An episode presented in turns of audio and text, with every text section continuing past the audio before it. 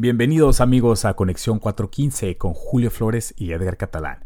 Hoy les platicaremos las siguientes cuatro historias. Les hablaremos de por qué las multas de peaje de puentes se acumulan en deudas para los conductores de más bajos recursos. Además, este jueves se presenta el eclipse lunar más largo del siglo. También el por qué 36 de los códigos postales más caros del país están en el área de la bahía y también hablaremos un poco sobre la historia del Thanksgiving. Todo esto, nuestras opiniones y más, aquí en Conexión 415. Quédense con nosotros.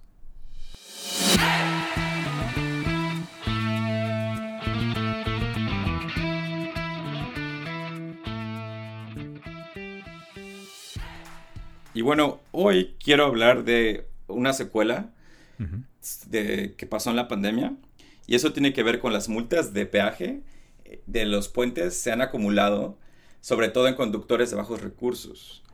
Y si recordarás, Edgar, que eh, durante, cuando empezó la pandemia, quitaron a los operadores, los boot operators, que te cobraban el peaje cuando pasabas en el puente de, del Bay Bridge, o el San Mateo, o el Dumbarton. Y ahora es automático. Te llega eh, un invoice a tu casa y de ahí tienes que meter a internet y pagarlo o mandarlo en un cheque. Sí, son todos estos puentes que también, si tienes acceso a un fast track, lo puedes pagar automáticamente, ¿no? Se paga automáticamente de tarjeta de crédito. Pero gente de bajos recursos, gente que no habla inglés, no saben de estas cosas, ¿no? O no pueden, no, no tienen el acceso a esta tecnología, ¿no? Y de eso habla un estudio que acaba de salir que se llama Bridging the Gap, donde encontró que la mayoría de estas personas no paga los peajes, simplemente porque escogen entre comer y llenar sus necesidades básicas o pagar los puentes, ¿no? O del otro lado, gente que pues, no entiende el sistema y no entiende cuando les llega la multa a la casa, que, qué es, ¿no? Lo que le está llegando. O gente que está, tiene sus carros registrados en, en direcciones diferentes a las en las que vive, ¿no? Sí, gente que se mudó, se cambió de casa y, y no les llegan bien y pues nada más está acumulando ahí la deuda, ¿no? La está, está difícil porque me comentabas que hay que está como muy penalizado, o sea, que está como muy agresivo el sistema de penalización, ¿no? De estas multas. Sí, como estaba establecido, es de que te llegaba el recibo y, tenías tres semanas para pagarlo, para meterte a internet o mandar el cheque. Y si no hacías eso, te multaban 25 dólares. Mm. Y si no pagas esos 25 dólares, en otras tres o cuatro semanas, te añadían a las multas 45 dólares, ¿no? Wow. Entonces, personas que usan el puente todos los días o para ir a trabajar, acumulaban unas deudas grandísimas. Y de hecho, el estudio, Bridging the Gap, muestra que 6.000 vehículos ahorita tienen una deuda promedio de 5.700 dólares en peajes y multas. El promedio. wow. Está muy cabrón. Está, me acuerdo que me estabas mencionando que había un caso de una chava también que debía más de 30 mil dólares. 30 mil dólares en multas. Está...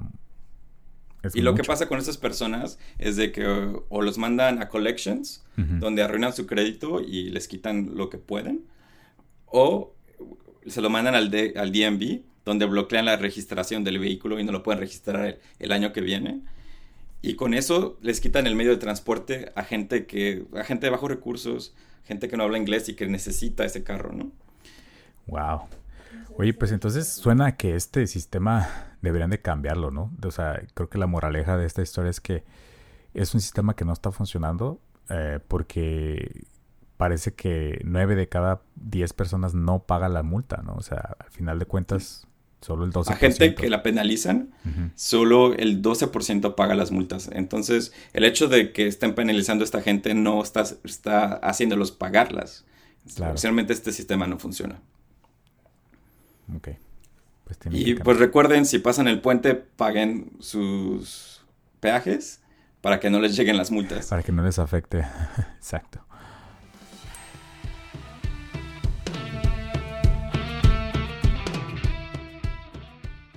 Y la noche del jueves 18 sucederá el eclipse lunar más largo del milenio, Julio, ¿cómo ves? Es está impresionante, ¿no? Sí, que a ver, es un eclipse casi total en el que la luna va la luna llena va a encajar casi por completo en la sombra de la Tierra.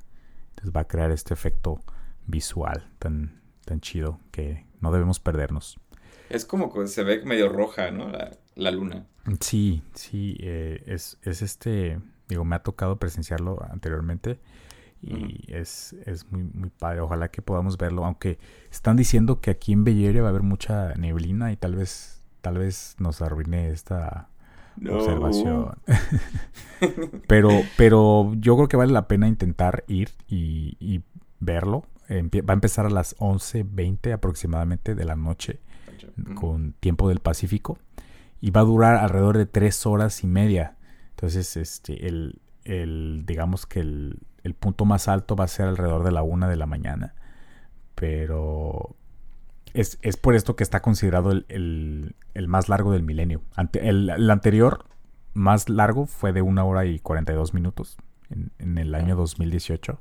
Entonces este va a ser muy largo. Van a, ojalá que tengamos la oportunidad de, presenciarlo. Tanto aquí en Bay como en, en, América. O sea, toda esta franja se va, se va a notar.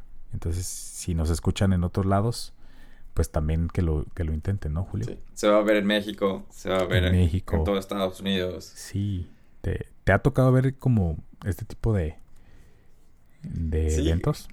Generalmente salgo y, lo trato de ver sin telescopio, así sin equipo, y se ve bien. Se ve como es una experiencia, una experiencia más.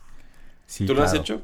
¿Tú tienes tu telescopio? Tengo un telescopio, sí, que lo uso muy rara vez. Pero yo creo que esta, esta es una oportunidad perfecta para, un pretexto para sacarlo, sí, que, y, ver, ver esto tan, tan raro. Es, algo muy raro que no nos va a volver a tocar. Una vez en mil años, que dure tanto tiempo. Tan largo, Un eclipse parcial. Sí, fíjate que me gusta mucho, me gustaría meterme un poco más a todo este rollo del, de observar estos fenómenos. Alguna vez me llegó a tocar ir a, al Leak Observatory, que está aquí en San José. Y también me tocó de que había mucha neblina y no alcanzamos a ver eh, el fenómeno que íbamos a ver.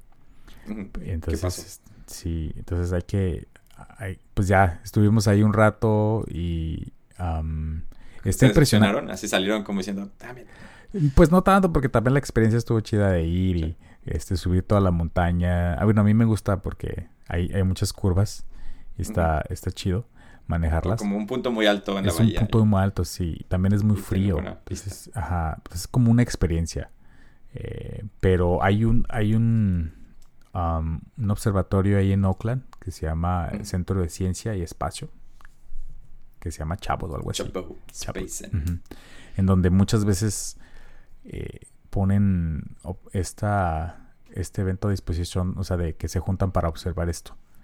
Pero pues esta vez no lo, no lo van a hacer porque por la neblina. pues vale la pena que hagan el esfuerzo de, de intentar ver este fenómeno aquí en Bay Area y en donde estén, porque es un fenómeno que solo va a pasar en mil años.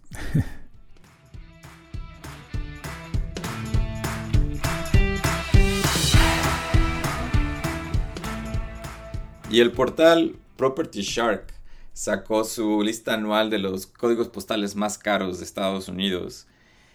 Y de los 100, de top 100 códigos postales más caros de Estados Unidos, 36 están en el área de la bahía. Edgar, ¿cómo ves?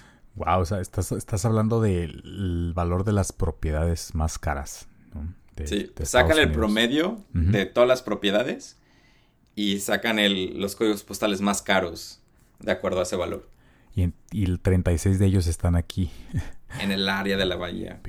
Y 71 de ellos están en California. Es como muy loco que este estado sea tan rico en comparación de todo el país, ¿no? Sí, eso habla como de la, de la burbuja en la que estamos, ¿no? Aquí. De, de los que tienen y los que no tienen, ¿no? Sí, y es impresionante la distancia, ¿no? De, o sea, el gap que hay entre California y creo que el segundo me decías que era Nueva York, ¿no? Nueva York, de los estados que más tienen eh, casas muy caras. Casas de, esto, de este estilo, ¿no? Sí. Y el código postal más caro, más caro, está aquí en California, digo, aquí en el área de la bahía, pero no está en San Francisco. Está al sur, está en San Mateo County Y por quinto año consecutivo se lo lleva a la ciudad de Atherton. Oh. Con un valor promedio de 7.5 millones de dólares por vivienda. Y es el promedio, o sea, estamos hablando que hay de todas las casas, ese es el promedio, hay, hay más caras, ¿no? Hay más caras. Yo de hecho que no había escuchado de esta ciudad. Ajá. Y tú has habías escuchado de esta ciudad antes, ¿no? Sí, Atherton es muy bonito, o sea, está cerca de ahí de donde yo llegaba a trabajar en, ahí en Palo Alto. Y está ahí cerca, está a unos minutos, está a un lado de Menlo Park y, y sí, sí se ha sabido que hay mucho, pues mucho millonario ahí, ¿no? Mucho famoso de aquí de, de Bay Area. Y es que está impresionante la, la ciudad. O sea, tienen, tienen redwoods así, parece un bosque cuando pasas por ahí. Está muy bonito. Y pues también está cerca de, de, Stanford. Entonces está como colocado. Está a una milla, ¿no? A una milla de Stanford. Puedes llegar en bicicleta. Sí, es, es, es, una, es un área muy bonita, pero pues sí se ve luego, luego que está súper cara. Así, las es casas caro. Pues es la área más cara de, todo el país. De todo el país, no manches. San Francisco tiene cuatro de los códigos postales más caros, con un promedio de 2 millones de dólares. Y tiene un poco de sentido porque hay muchos departamentos y propiedades chiquitas en San Francisco. Ajá. ¿Dónde más? Eh, en Miami, en Miami eh, subió un 66% en los últimos años y se convierte en el número 5 más caro de Estados Unidos, lo que significa que muchos millonarios se están mudando a Miami. No se están mudando a Texas como Elon Musk. ok, entonces va, a haber más, más millonarios ahí en Miami. En Miami, cerquita del sol y la playa. Y mientras tanto, Nueva York cae del top 20, lo que hace que San Francisco simiente su posición como uno de los lugares más caros de todo el país.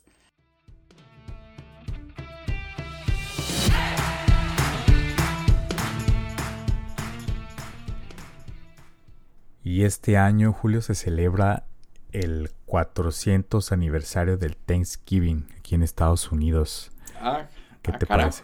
a ver, cuéntame eso. Sí, pues es... es ¿Cómo que los, 400 años? Es, es, un día muy importante para Estados Unidos eh, en el que se empezó, el primer Thanksgiving fue hace precisamente 400 años, eh, cuando debido a estas relaciones que, se crearon entre los peregrinos que venían de, Europa y, los nativos americanos de aquí, que, ellos, los peregrinos llegaron y empezaron como que a aprender a cazar y a aprender a, todas estas cosas que los, los nativos les enseñaron.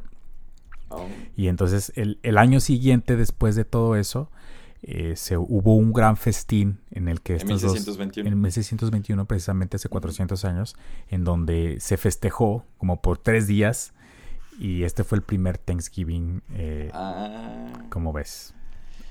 pues siento que e, este holiday o día festivo como que ha evolucionado ¿no? porque por siento que las últimas décadas han sido más consumismo por el Black Friday y y estas cosas. Es exactamente, es, un día que ha evolucionado, ¿no? sí, también sabía de que Abraham Lincoln lo había declarado día festivo federal, un poco para atraer o juntar a, la gente porque se había separado después de la, guerra civil, ¿no? Claro, sí, o sea, tanto político como religioso y, y ahorita ya más consumista este día es, algo polémico. Y, pero creo que es incluso más importante que la Navidad para muchas personas, ¿no? Sí. Yo lo veo como en México hacen el Guadalupe Reyes. Yo lo veo como el Thanksgiving Christmas o hasta New Year's, donde no puedes hacer dieta. para ti, ¿cómo ha sido este, este, digo, tú que tienes ya más años acá, cómo ha sido este día para ti como, como mexicano viviendo aquí en Bay Area? ¿Cómo, ¿Cómo lo experimentas? ¿Cómo lo has vivido? Pues me junto con mi familia y cenamos el jueves precisamente porque todo está cerrado y sí lo usamos como una excusa para, para juntarnos y celebrar, ¿no?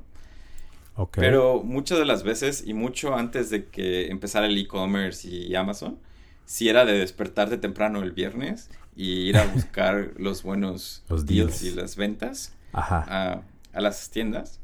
Pero eso ha disminuido un poco en los últimos años porque ya con las compras en línea, pues hay ofertas siempre, ¿no? Claro. O sea, antes era de vivir la experiencia de irte a quedar a dormir un día antes ahí para comprar una tele, ¿no? En, Ajá, saliendo como a mitad de la cena de Navidad, ibas a formarte al Best Buy. ¿Te tocó hacer fila, güey, así? No, yo nunca hice, pero sí sabía de gente que iba y, y, sí tenían. A veces sí agarraban esa tele que querían. Se ponen brutales, ¿no? También esas. Bueno, yo veías videos de gente haciendo eso y se ponía muy cabrón. Estampidas, ¿no? Estampidas, sí. Por las que era famoso el, el Black Friday.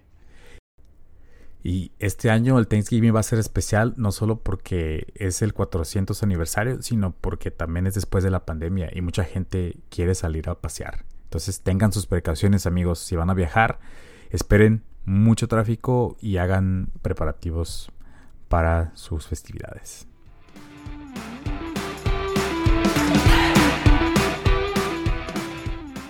Estas fueron las notas de hoy, amigos. Síganos en Instagram, recuerden Conexión 415. Mándenos sus mensajes y con gusto los leeremos. Nos vemos el próximo martes con más noticias, Julio. Gracias y vayan planeando su Thanksgiving. Manejen con cuidado. Lleguen temprano al aeropuerto. Sí, ánimo.